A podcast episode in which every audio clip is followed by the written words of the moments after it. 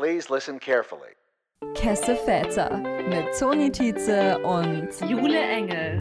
Weil genau dieser queere Podcast noch gefehlt hat. Willkommen zu einer neuen Folge von Kesse Väter. Heute mit dem Matthias. Matthias, magst du dich kurz vorstellen, uns deine Pronomen sagen und wo du dich in der LGBTQ-Community denn einordnest? Ja, sehr gerne. Ich freue mich äh, riesig dabei zu sein. Vielen Dank für die Einladung. Äh, ja, mein Name ist Matthias. Ich bin, oh Gott, ich bin 30 Jahre alt. Ich ähm, wohne aktuell in Wien und komme auch aus Österreich. Ähm, ich habe ganz lange auch in München gelebt, wo ich die liebe Jule kennengelernt habe. Mhm. Wir haben äh, zusammen genau gearbeitet und ähm, ja, ähm, und also und mein Pronomen ist dann er oder ihn, gell? So, so ist es dann mhm. richtig. Und in der LGBTQ-Community würde ich mich als äh, einfach homosexual einordnen. Mhm, mh. Classic Gay. Sehr gut. ähm, genau, die andere Frage, die wir ja auch immer stellen, ist, ähm, ja. gibt es eine Story aus deiner Kindheit, Jugend, bei der du hättest wissen müssen schon früher, dass du homosexuell schwul bist? Puh, also ich glaube, das ist auch eine so meiner ersten ähm, so Erinnerungen. Vornherein gesagt. Ja, hätte wissen können, dass ich äh, schwul bin oder es vielleicht eh schon wusste oder irgendwie. ja, aber das war so, als ich den Vater, oh Gott, den Vater eines ganz guten Freundes, immer wenn der so duschen gegangen ist, war ich so, mm, interesting. ja. Also wir starten einfach Hosen runter, wisst eh, wie es ist, ja. Und, ich, und ich kann mich dann schon erinnern, dass ich das irgendwie ich weiß nicht, ob ich, ich meine, ich will jetzt auch nicht zu so überbordend sein gleich am Anfang, aber ich weiß nicht, ob ich mich dann nicht auch so vorgestellt habe, dann so auch dort in der Dusche. I don't know, es war mhm. super weird, ja. Mhm, genau, also das war, ja, mhm, genau. Also würdest du auch sagen, die Daddy-Issues sind real bei dir? Oder, ähm Stimmt, oh mein Gott, voll passend. oh, das war nicht abgesprochen, aber ja, Daddy-Issues are fucking real, ja. Ja, sehr passend. gut. Ja, nein, aber ja. Ja, there's a thing. Mhm. Und ähm, wann hattest du dann dein Coming Out? Uh, okay, ja, mein Coming Out, das war, denke ich, äh, so phasenweise. Aber ich würde sagen, so, dass ich wirklich das für mich komplett akzeptiert habe und dann auch so meinem Umfeld gesagt habe, meiner Familie so in breiten Stil war so mit 21, kurz bevor ich nach München gekommen bin. Mhm, mhm. Und ähm, hatte deine dein, dein Umzug nach München da auch irgendwie was mit zu tun? Oder war das komplett unabhängig davon?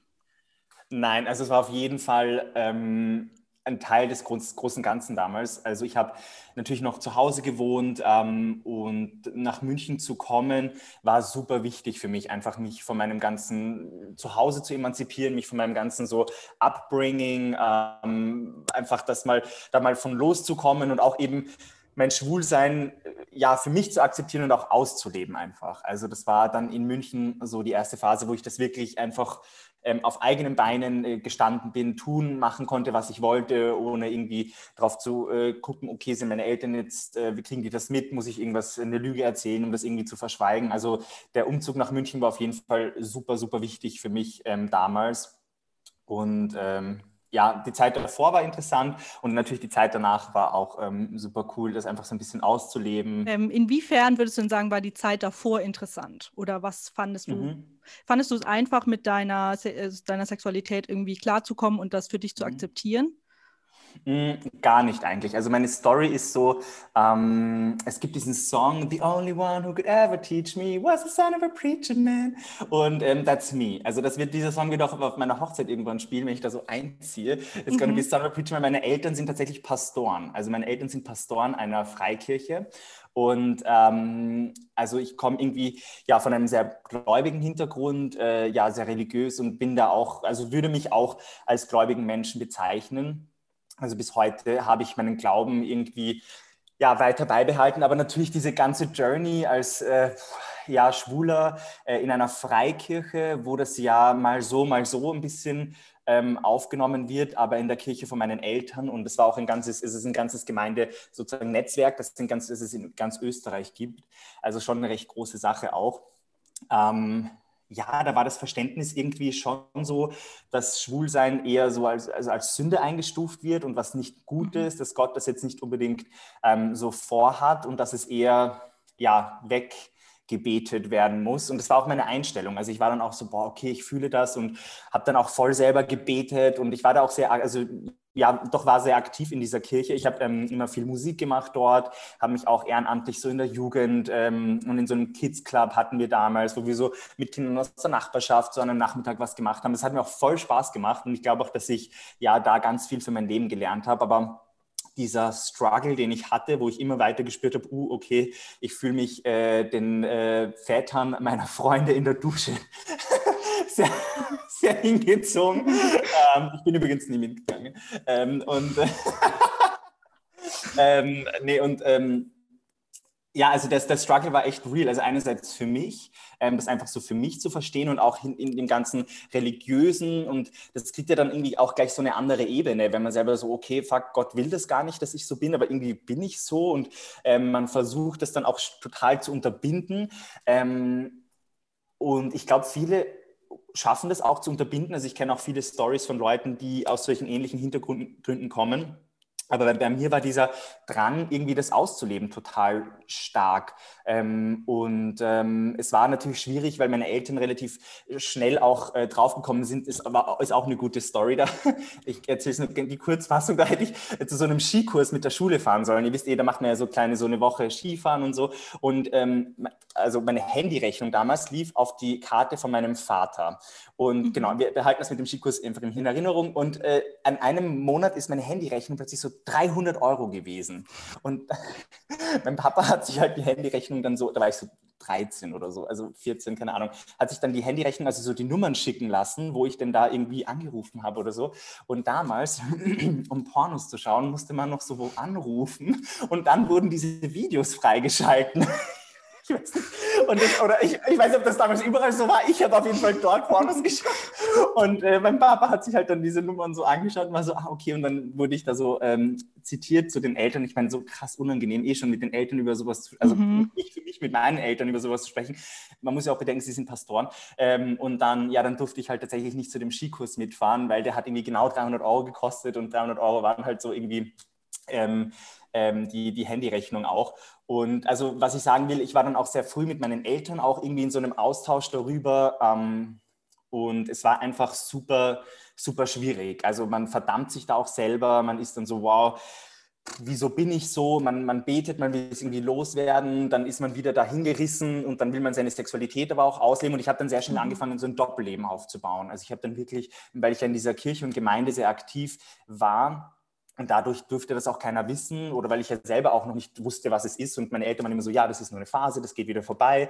Und das ist irgendwie, mein Papa hat immer diesen Vergleich gebracht, wie der Alkoholiker, ähm, der dann einfach keinen Alkohol trinkt und dann wird er ja auch wieder oh yeah. trocken. Ja, mhm. ich glaube, das würde wahrscheinlich bis heute vielleicht so sagen, ich hoffe nicht, aber kann sein. Ähm, und das ist halt schon hart. Und weil ich mir so, okay, boah, ja, nein, ich lösche alle Kontakte und mache nie wieder was. Ähm, aber die Sexualität ist halt was komplett anderes. Es ist eben die Identität und es geht viel stärker. Ähm, aber es ist auch so schwierig, dass natürlich Eltern versuchen ähm, zu erklären, die halt einfach damit überhaupt keinen Bezug haben. Meine Mutter kommt aus mhm. Cornwall, das ist so Südwestengland, kommt wirklich aus so einer Bauernfamilie, ähm, wo man irgendwie so, keine Ahnung, meine Großeltern trinken nicht mal Alkohol, also die ist so ganz behütet dort aufgewachsen. Mein Papa aus Süditalien, ähm, wo es irgendwie, also könnt ihr euch vorstellen, auch aus so einem ganz behüteten Umfeld irgendwie. Und die hatten einfach null Berührungspunkte damit. Ähm, und das war einfach für sie auch die komplette Überforderung.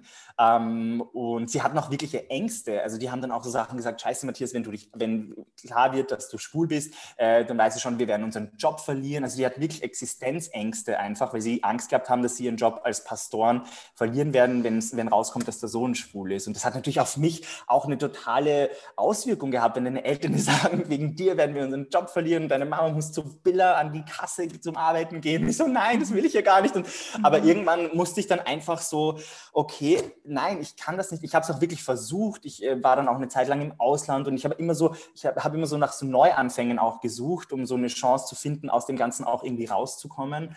Ähm, es war sogar die, mein Papa hat sogar ja von dieser Therapie gesprochen, die es in Amerika gibt, Konversionstherapie. Mhm. Also das war auch sogar ein Thema, ähm, ob ich nicht sowas mal machen will, ähm, weil ähm, Gott hat sicher einen anderen Plan für mich, als irgendwie, dass ich jetzt dann schwul bin mein ganzes Leben.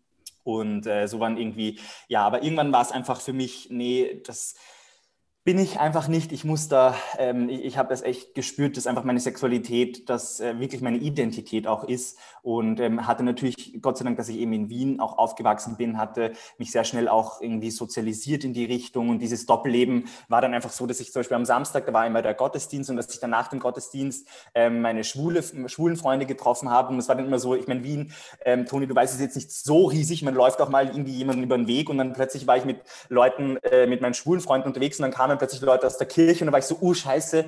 Ähm, und ich weiß, damals hat es mich auch echt ähm, psychisch sehr belastet. Also ich hatte dann kurz vor der Matura mit dem Druck auch, ähm, also das Abitur irgendwie ähm, der Schule und ich weiß, ich hatte da wirklich so Art Burnout-Phasen. Ich habe da letztens erst mit meiner Mama drüber geredet, dass ich echt so Phasen hatte, wo ich, ich habe da immer gesagt, mein Kopf ist leer. Das war wirklich so zwei Wochen mhm. lang, wo ich einfach mich, also ja, es ist fast ich, ich, kann mich fast gar nicht so klar daran erinnern, aber es war wirklich so, ich konnte einfach nichts tun. Und ich glaube, das ich meine, sicher auch die Belastung der Schule, aber dass dieses Ganze aufeinander eingewirkt hat und deswegen war auch dieser Umzug nach München so essentiell für mich, mich von dem allem zu befreien ähm, und einfach mal, mal mit mir selber klarzukommen, ja.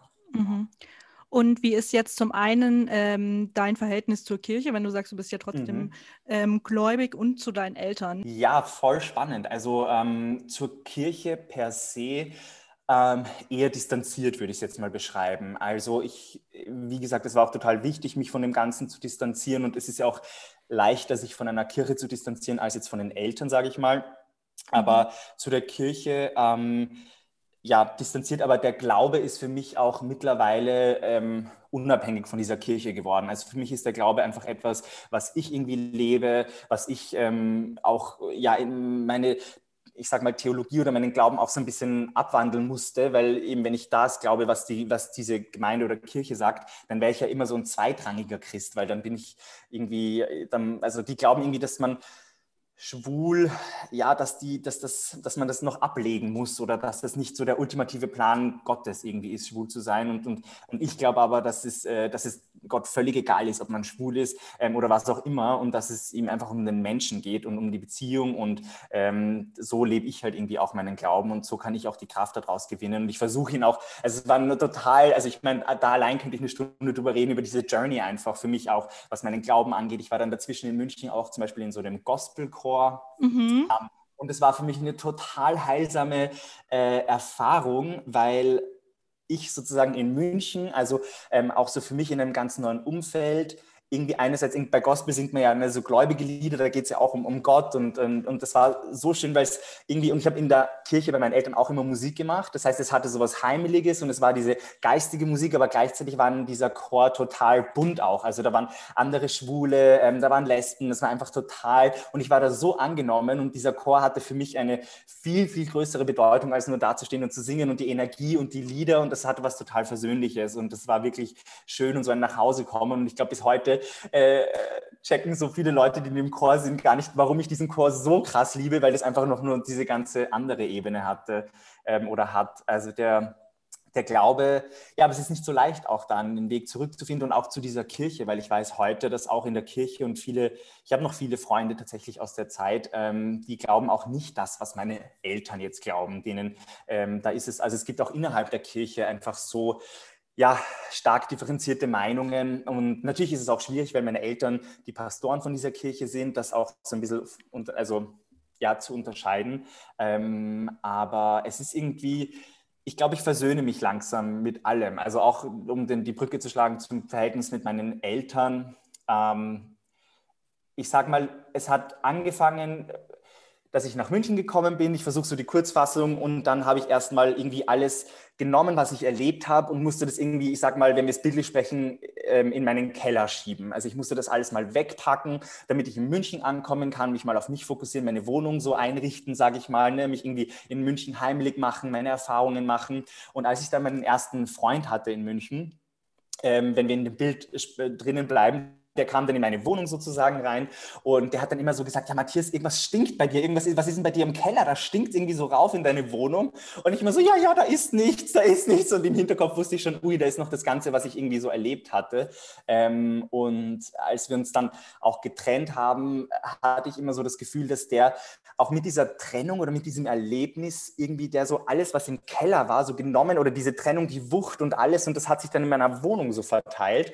Ähm, und dann hatte ich die, die ganze Scheiße so bei mir in der Wohnung irgendwie drinnen und war so, na toll. Und dann ähm, bin ich tatsächlich zur Therapie gegangen und habe drei Jahre Psychotherapie gemacht und das war halt ein mega, mega gutes Erlebnis und die Beziehung zu meinen Eltern hat es in dem Sinne beeinflusst. Am Anfang habe ich sie immer so ein bisschen in Schutz genommen und war so, also als ich gerade nach München gekommen bin, war so, boah, ja, weil da war ich irgendwie so, ja, was habe ich meinen Eltern angetan und die Armen ähm, und, und, und dann hat sich das erwandelt, dass ich wirklich verstanden habe und für, für mich verstehen musste, was eigentlich über passiert ist in der ganzen Aufarbeitung und ihnen auch irgendwie ja sagen, was ich auch alles scheiße gefunden habe und dass meinen Eltern auch mal ähm, wirklich mitteilen, das zu verbalisieren. Ich glaube, das war für sie auf jeden Fall keine leichte Zeit, weil natürlich, wenn das Sohn irgendwie einem ja sagt, was alles doof gelaufen ist und ich musste da wirklich sauer sein und das war für mich total wichtig. Ähm, auch das, das wirklich zum Ausdruck zu bringen. Ähm, und aber auch da, ich, ich wusste immer, dass ich irgendwie trotzdem Teil der Familie sein will. Viele haben immer gesagt, boah, deine Eltern akzeptieren dich nicht, ähm, geh weg von denen, was sprich nicht mehr mit ihnen, äh, was willst du in so einen ganzen, so einen Cut? Aber irgendwie bin ich halt, ja, doch so eine süße Familienmaus auch irgendwie und liebe halt meine Familie auch und will, will da irgendwie auch ein Teil von sein und das war auch ein total Entspannungsfeld einfach. Man will einerseits Teil von etwas sein, andererseits weiß man, man ist da nicht hundertprozentig akzeptiert in, diesem, in dieser Institution Familie. Ähm, also ich finde, das ist ein super ja, schwieriges Thema. Und von dieser Zeit der, ich nenne es jetzt mal irgendwo Anschuldigung meinen Eltern gegenüber oder wo ich ihnen das alles auch, auch so sagen musste, es war aber nicht so konstruktiv einfach, weil sie konnten damit nichts anfangen. Es war für sie total überfordernd.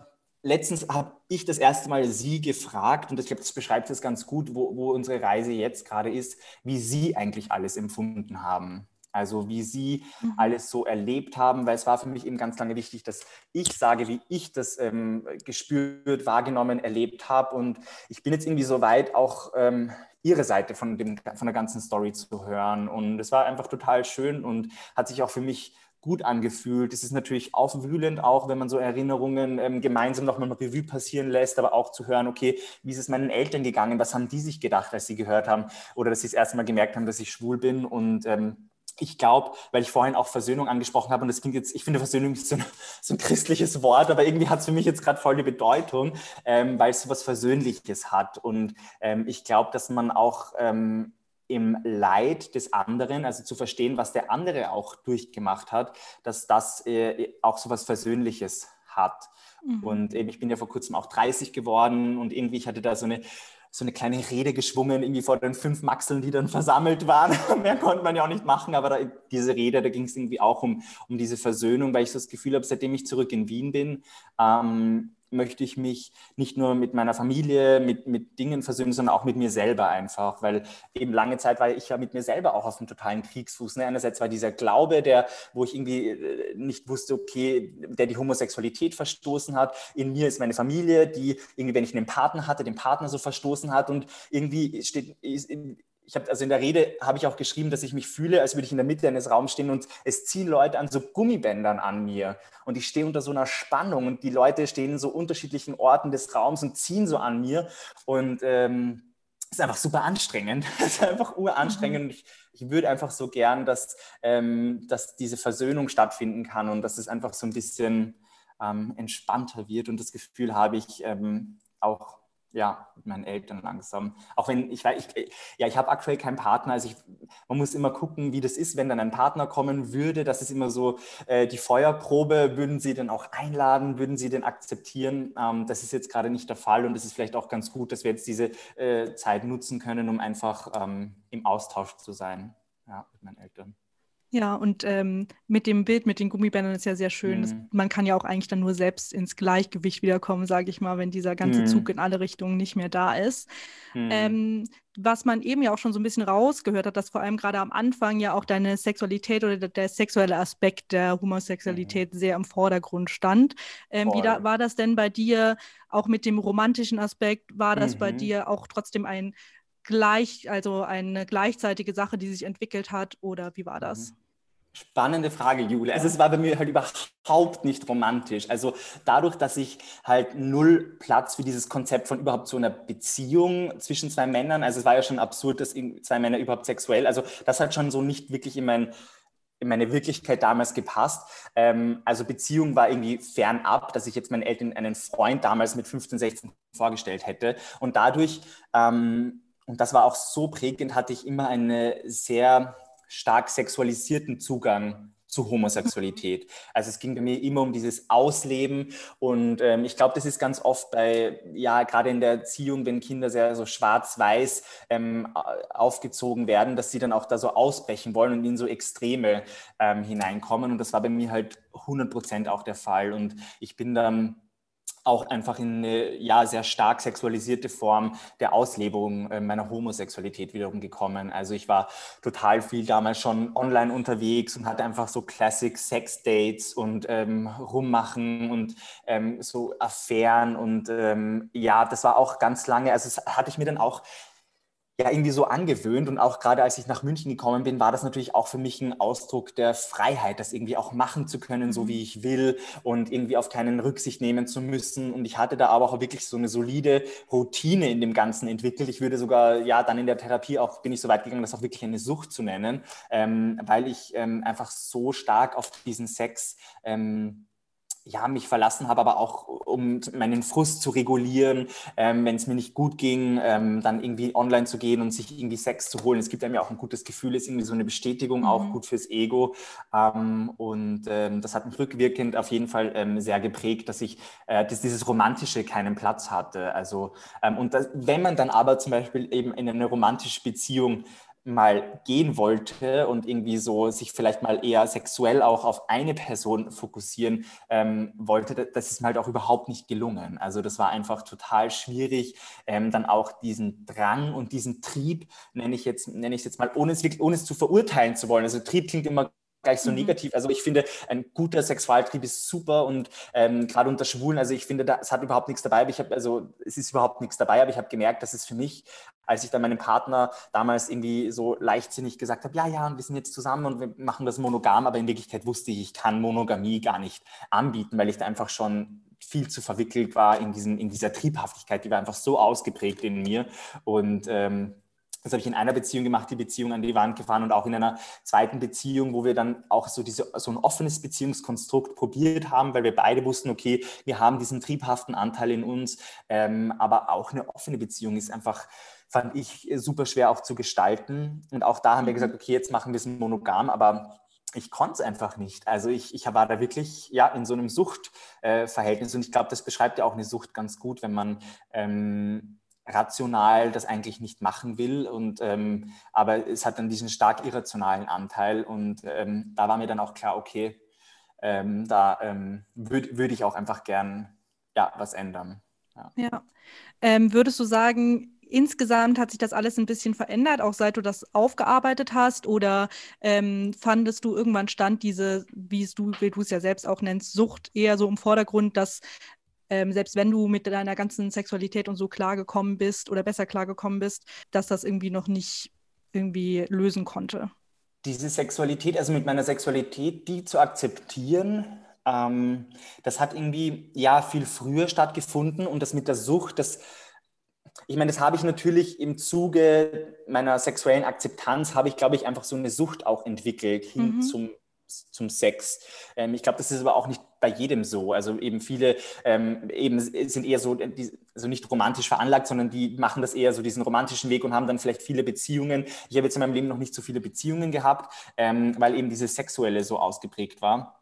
Als ich dann auch geschafft habe, sozusagen diese Sucht für mich ein bisschen ja, in den Griff zu bekommen, auch einfach, weil, weil ich dann schon gemerkt habe, okay, ähm, ich möchte in meinem Leben eigentlich, also wenn ich mir anschaue, was brauche ich in meinem Leben oder was möchte ich in meinem Leben, um glücklich zu sein? Ja, das ist ja irgendwie dann so ein bisschen die ultimative Frage, die man sich stellt. Und da ist halt schon eben ein Partner, so diese, diese Sachen wie Commitment, ähm, also sich auf eine Person zu fokussieren, vielleicht eine Familie zu gründen, dieses langfristige. Ähm, und das steht halt oftmals schon im Gegensatz einfach zu diesen triebhaften und so mhm. gemein es klingt und so sehr man es irgendwie nicht wahrhaben will und ähm, aber einfach äh, Commitment und sich auf eine Person zu fokussieren und, und dann immer so dieses nicht verzichten wollen gleichzeitig, ähm, ja, das ist halt einfach, das ist ein krasses Spannungsfeld und ähm, ich finde, man muss sich auch nicht nur für eine Seite dieses Spannungsfelds entscheiden. Ich finde, die Mitte ist eigentlich immer was Gutes, aber ich konnte auch nicht mal die Mitte anbieten und ähm, weil ich einfach so in diesem ganzen Triebhaften drinnen war. Also ähm, das hat sich auf jeden Fall für mich ähm, heute gewandelt, dass ich ähm, auch glaube, dass ich eine monogame Beziehung tatsächlich anbieten bieten kann, sozusagen, wenn es dazu kommen würde. Mhm. Und da bin ich auch echt sehr stolz drauf, weil mich das viel gekostet hat, ähm, diese Sucht irgendwie auch zu überwinden. Und für mich war es so wichtig herauszufinden, okay, wo kommt das her? Also was ich in der Therapie super gut ähm, irgendwie machen konnte, einfach wirklich ähm, den Ganzen auf die, auf, auf die Schliche zu kommen und eben das mit meinen Eltern und zu verstehen und einfach die, es ist halt unter den Schwulen auch, es ist ja so salonfähig einfach. Ähm, Sex haben. Ich weiß nicht, wie das äh, bei Lesben ist, aber bei Schwulen irgendwie ist es ja auch so leicht verfügbar. Ich brauche immer nur mein Handy anmachen, dann habe ich Grind und fünf Meter weg ist einer, ja, passt, Buben, komm her, ciao. Ähm, und dann ist es irgendwie, es ist so, ähm, und es ist so auch so eine sexualisierte Subkultur, sage ich mal. Also ich glaube, mhm. dass viele Schwule ja irgendwo ein Suchtverhältnis zu Sex haben, weil es uns einfach so viel gibt, ähm, weil es einfach ähm, so eine starke kompensative äh, Komponente irgendwie zu Sex gibt. Also ich sage immer, meine zwei stärksten Kompensationsmechanismen sind Sex und Essen. Also wenn ich irgendwie einen stressigen Tag hatte oder irgendwie frustriert bin oder was, entweder ich fahre irgendwie zu McDonalds und schiebe mir fünf Big Macs rein oder ich gehe irgendwie auf Grindr und hole mir irgendwie ein Sexdate her und bei beidem oder bei in Wirklichkeit ja all diesen Kompensationsmechanismen ist man halt am Schluss, ähm, wenn man es dann getan hat, äh, danach halt nicht glücklicher. Und man ist danach irgendwie fühlt sich leer. Und ähm, wenn man so ein Sexdate da hatte, jeder, der irgendwie ein Sexdate hatte, weiß, dass es ja klar, in dem Moment macht es halt super Spaß. Ähm, und der Kick ist irgendwie geil und dieses Schreiben davor und was auch immer, aber danach und diese langfristige Komponente ist halt ähm, ja, gleich Zero und lässt einen, genauso wie es bei Drogen ist. Ne? Man nimmt Drogen und danach irgendwie fällt man erstmal in ein Loch und lässt einen irgendwie in so einer Leere.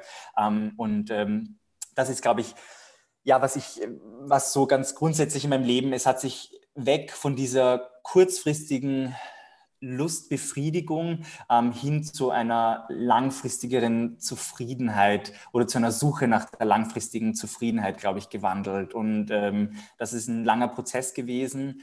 Ähm, und ähm, ich bin da auch, äh, also es ist jetzt nicht so, dass ich jetzt total zen bin und äh, ich glaube, ich entscheide mich trotzdem fünfmal am Tag äh, für, die, für den kurzfristigen Kick und nur einmal für die langfristige Zufriedenheit. Aber ich, ich nehme es mir immer vor und das ist auf jeden Fall irgendwie so ein Fokus äh, für mich aktuell? Vor allem in so dem religiösen Kontext, von dem du gesprochen mhm. hast.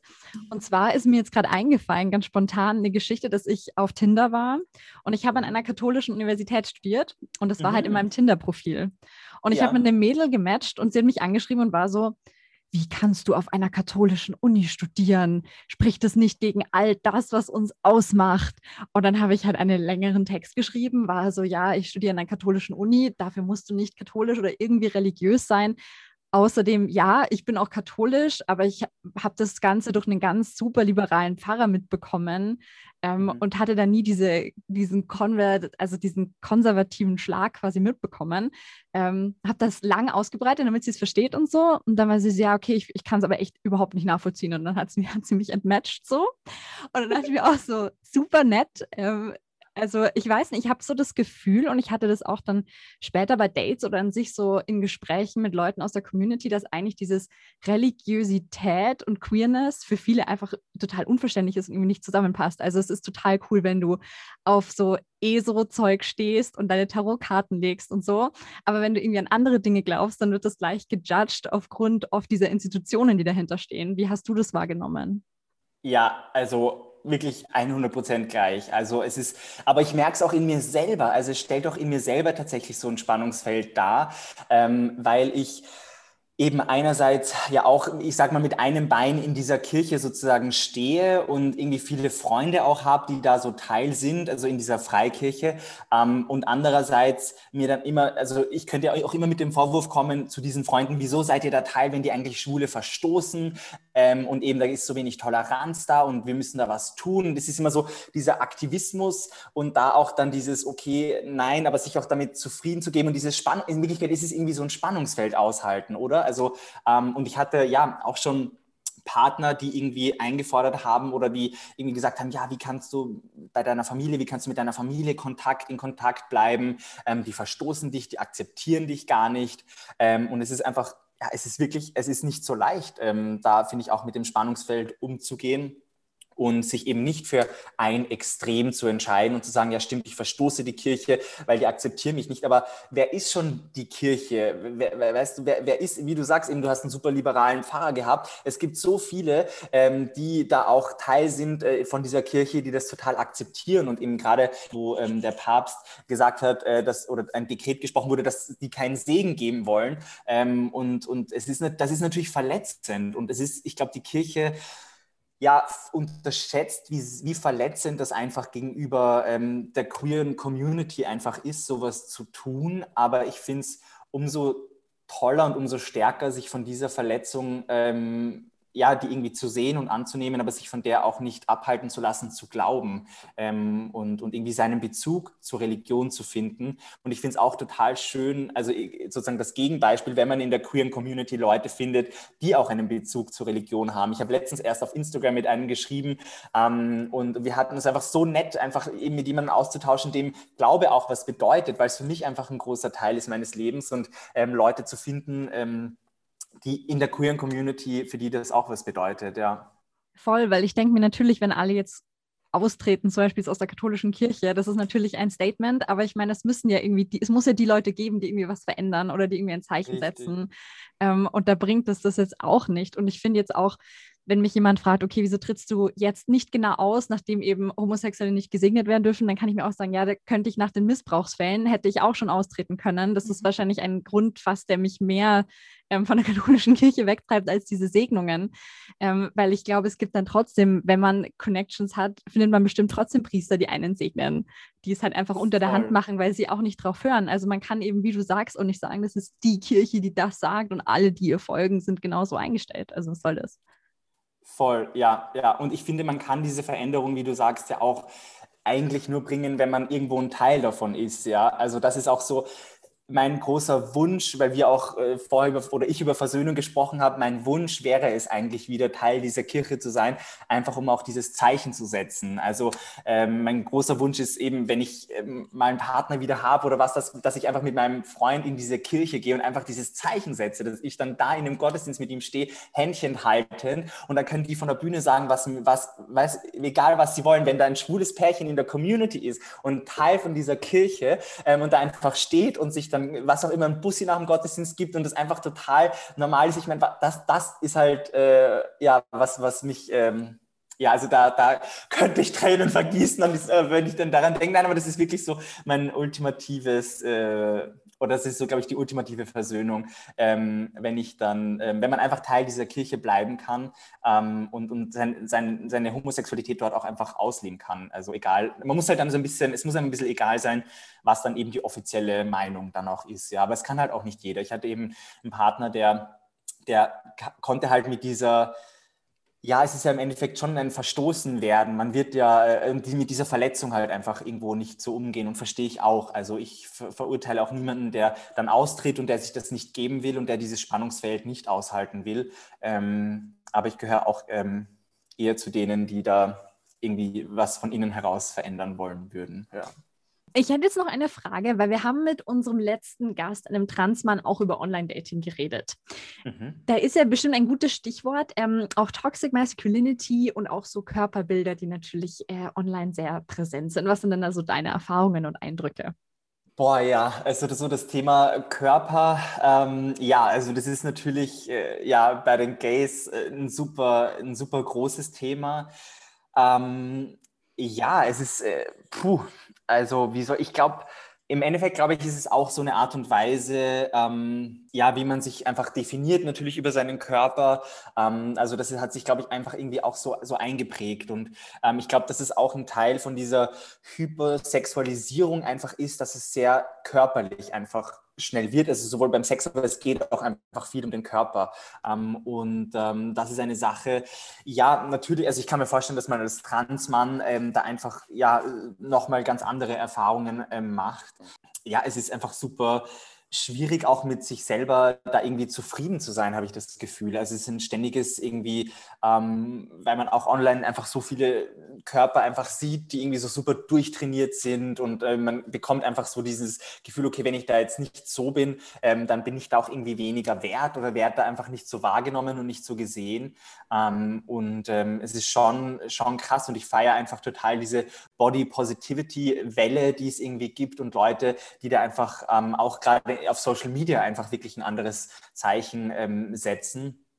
Und ähm, ja, ich weiß noch einmal war ich in ähm, Madrid zur World Pride war das irgendwie. Also das war, mhm. es war eigentlich ein Zufall. Meine Schwester hat damals äh, dort äh, ihren Master gemacht und ich wollte sie besuchen und habe mir dann genau das Wochenende, also war wirklich ein Zufall. Also als ich dann so festgestellt habe, ach süß, da ist auch Pride, war ich so cool.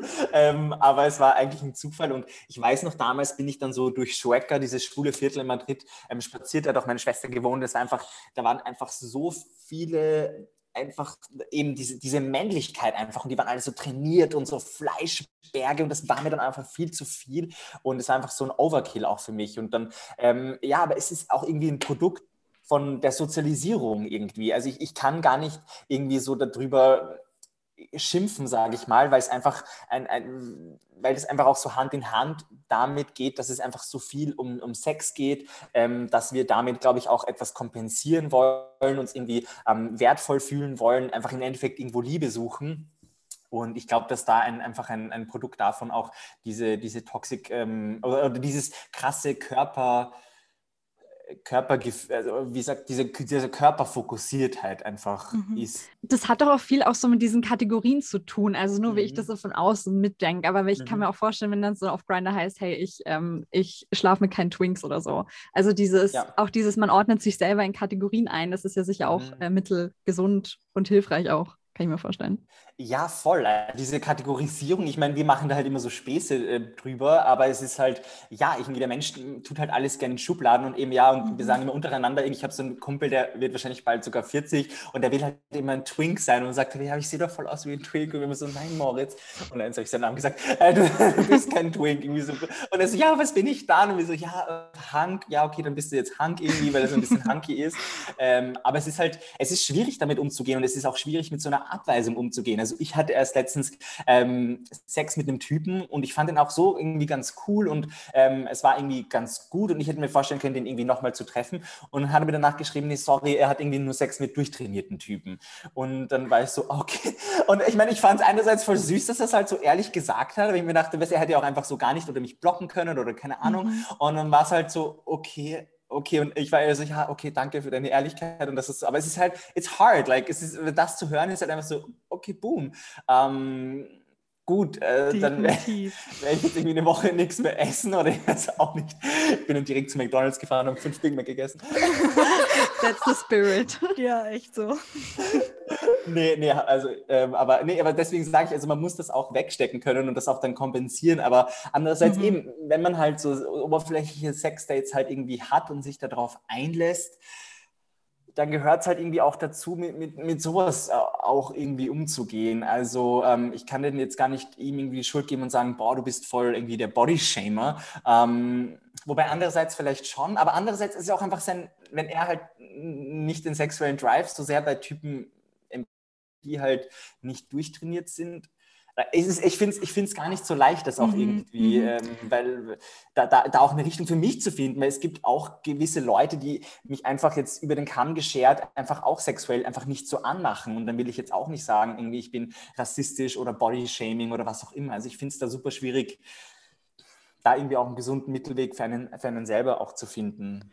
Ich glaube auch, dass das ähm, zum einen eben natürlich ähm, einfach eigene Präferenzen sind, aber wo diese Präferenzen herkommen, ist halt vielleicht eher einfach wirklich ein gesellschaftliches Problem. Also dass eben diese mhm. Körperbilder eben das Ideal sind und natürlich deswegen ähm, dann auch so verbreitet gesucht werden, sage ich mal. Und da ist es natürlich sehr schwierig, das auch so zu differenzieren für sich selbst. Hm. Aber ähm, du hattest ja eben auch noch sehr schön gesagt, dass wir doch eigentlich alle Liebe suchen. Und ich würde sagen, damit ähm, beenden wir das hier auch. Ähm, vielen, vielen Dank für dieses sehr interessante und ähm, ja, weitreichend vielfältige Gespräch mit dir. Sehr ähm, gerne. Danke euch. Ich habe auch das Gefühl, wir könnten noch äh, Ewigkeiten weiterreden. Also schade, dass. Ja, ich bin jetzt auch voll so, oh nein, was schon aus? so schnell verfliegt die Zeit, wenn man Spaß hat. Ja, genau so ist es. Ich glaube, es gibt viel, ähm, von was wir auch noch von dir lernen könnten. Oh, und ich von euch. Voll cool. Voll cool auch, dass ihr das macht. Ähm, und überhaupt, ich finde es richtig, richtig cool. So, also das war Matthias oder Mausi, wie ich ihn ja eh gerne nenne, als kleine Side-Info. Ein süßer äh, Name auf jeden Fall. Auf jeden Fall. Ich fand, es waren sehr viele interessante und wichtige Inhalte, wenn ich das jetzt mal so sagen darf. Was ich auch eigentlich ganz spannend fand, ähm, er meinte irgendwo zwischendurch mal zum Thema Sexualisierung, ob ähm, das quasi in der weiblich-gayen, lesbian Community der Williver Women Community nicht, auch so Genau, ist. für alle, die nicht wissen, was Williver eigentlich bedeutet, genau. wenn Julia das sagt. Richtig. Ähm, women loving women. Genau. Ob das bei uns eigentlich auch so ist. Ähm, Toni, hast du da irgendwie Erfahrung? Möchtest du da was dazu sagen?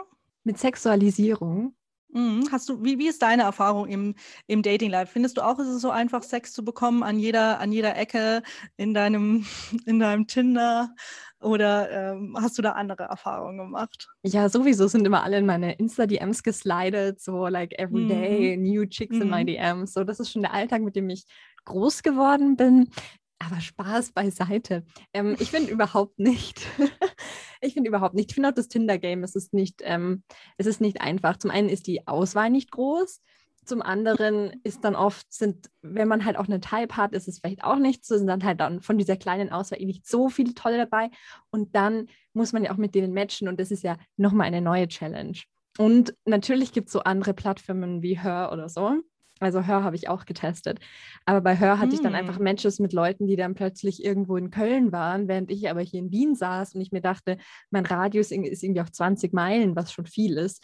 Aber so weit, dass es nach Köln geht, ist es auch nicht. Also ich finde, da gibt es auch nicht die großen, krassen alternativen Plattformen. Hm. Ich weiß nicht, auf welchen Plattformen hast du Frauen gedatet?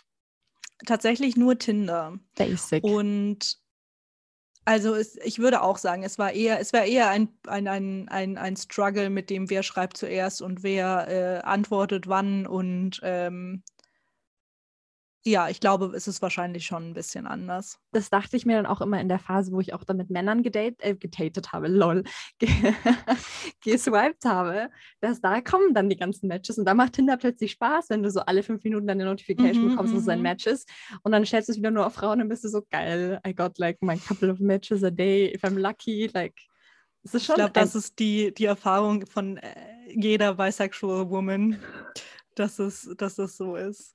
Ähm, aber was ich eigentlich ganz spannend fand, also diese Erfahrung von zuerst das alles so zu sexualisieren, sage ich mal, die eigene sexuelle Identität, ähm, wie er das ja eigentlich auch beschrieben hat, ähm, muss ich sagen, das war bei mir auch so. Ich dachte auch am Anfang, ähm, ich, ich würde mit, würd mit einer Frau was haben, irgendwie rumknutschen oder was auch immer ähm, oder schlafen. Und aber ich könnte mir keine Beziehung vorstellen. Das dachte ich ganz, ganz lange. Mhm. Ähm, und so dieses, okay, daten fände ich doch okay, kam wirklich erst später, also im Verlauf, als ich auch schon geoutet war und so weiter. Also so dieses, das alles erstmal so ein bisschen zu sexualisieren, äh, mit welchem Hintergedanken auch immer. Ähm, das kann ich auf jeden Fall nachvollziehen. Das fand ich ganz spannend, dass er das auch so beschrieben hat eigentlich. Das finde ich total spannend, auch weil ich bin ja eher so ein Late Bloomer, mm -hmm. could say. Und bei mir war das nie eine, also ich fand immer sehr, also es liegt natürlich auch daran, dass ich da vorher nicht die vielen Erfahrungen hatte. Mhm. Ähm, und ich deswegen auch eh da eher ähm, schüchtern war und nicht so genau wusste, what am I doing und, und so dass es bei mir mehr so war, ich will erst die, die, die Connection und dann möchte ich irgendwie mehr haben. Und das finde ich ganz spannend so im Nachhinein, weil ich auch oft der Meinung war, ähm, für mich passieren solche Dinge auch erst in einer Beziehung. Also es muss, mhm. it's like a must for me. Und auch, dass dieses, dass Liebe erst im Kontext einer Beziehung funktionieren kann. Und du musst quasi erst in einer Beziehung sein und dann kannst du dich erst lieben, so. Also lieben im mhm. Sinne von, ich liebe mhm. dich. So. Ja. Lol. Ähm, ja, also dass das für mich auch mal so die, diese krassen Reihenfolge hatte, so, so verschiedene Steps. Aber da war ich auch mhm, wahrscheinlich mhm. einfach auch zu shy und, und like, ich wollte mir halt auch viel Zeit lassen, was mir wichtig war. Aber deswegen finde ich es umso spannender, eben diese Sexualität eben wirklich erstmal auf diesem Sexual Level zu durchzuführen. Das hat wahrscheinlich mhm. alles so mhm. seine Vor- und Nachteile. Ja, das ist wahrscheinlich auch einfach persönlichkeitsabhängig, sage ich jetzt mal. Willst du sagen, dass ich schüchtern bin? Nein, das möchte ich gar nicht. Deine Top Energy strahlt, Toni. Jeden Tag, jeden Tag. Wieso kommen wir ja. immer am Ende dieser Folgen darauf zurück? Das ist ganz schlimm. Ich weiß es wirklich auch nicht. Ich, ich, ähm, ich schwöre, wir reden im echten Leben da nicht so oft drüber. Toni lacht nur. Und da trifft sie ähm, der Blitz. Ja, auf jeden Fall ein, ein sehr spannender Gast auch mal wieder. Ähm, Toni, was dürfen die, was dürfen unsere ZuhörerInnen in der nächsten Folge von uns erwarten? Achso, wir, wir sprechen, sorry, wir sprechen über Geburten, die nicht passieren. Okay, jetzt habe ich ein bisschen Angst. Damit, glaube ich, beenden wir diese, diese spannende Folge. Ich sage, glaube ich, jedes Mal spannende Folge. Aber so ist es ja auch. Wir es haben spannende Gäste spannend. und wir freuen uns, äh, mit ihnen über Themen zu reden, ähm, die euch auch interessieren. Und falls ihr ein Thema habt, ähm, worüber ihr gerne mehr hören würdet, dann slidet in die DMs leider in unsere DMs. Wir haben auch schon ein paar Anfragen bekommen, sage ich jetzt mal so. Und wir sind ja, immer happy drüber. Wir wollen ja auch das bieten, was gewünscht wird. Wir sind wie ein ökonomischer Markt. Wir tun, was das Volk begehrt. Genau so ist es. Ähm, dann können, können, wir uns eigentlich nur noch verabschieden. Ähm, bis nächsten Montag zu einer neuen Folge Kesse Väter. Und das Einzige, was noch zu sagen bleibt, ist. Bleibt Kess. Bis dahin. Bleibt Kess, ihr Süßen.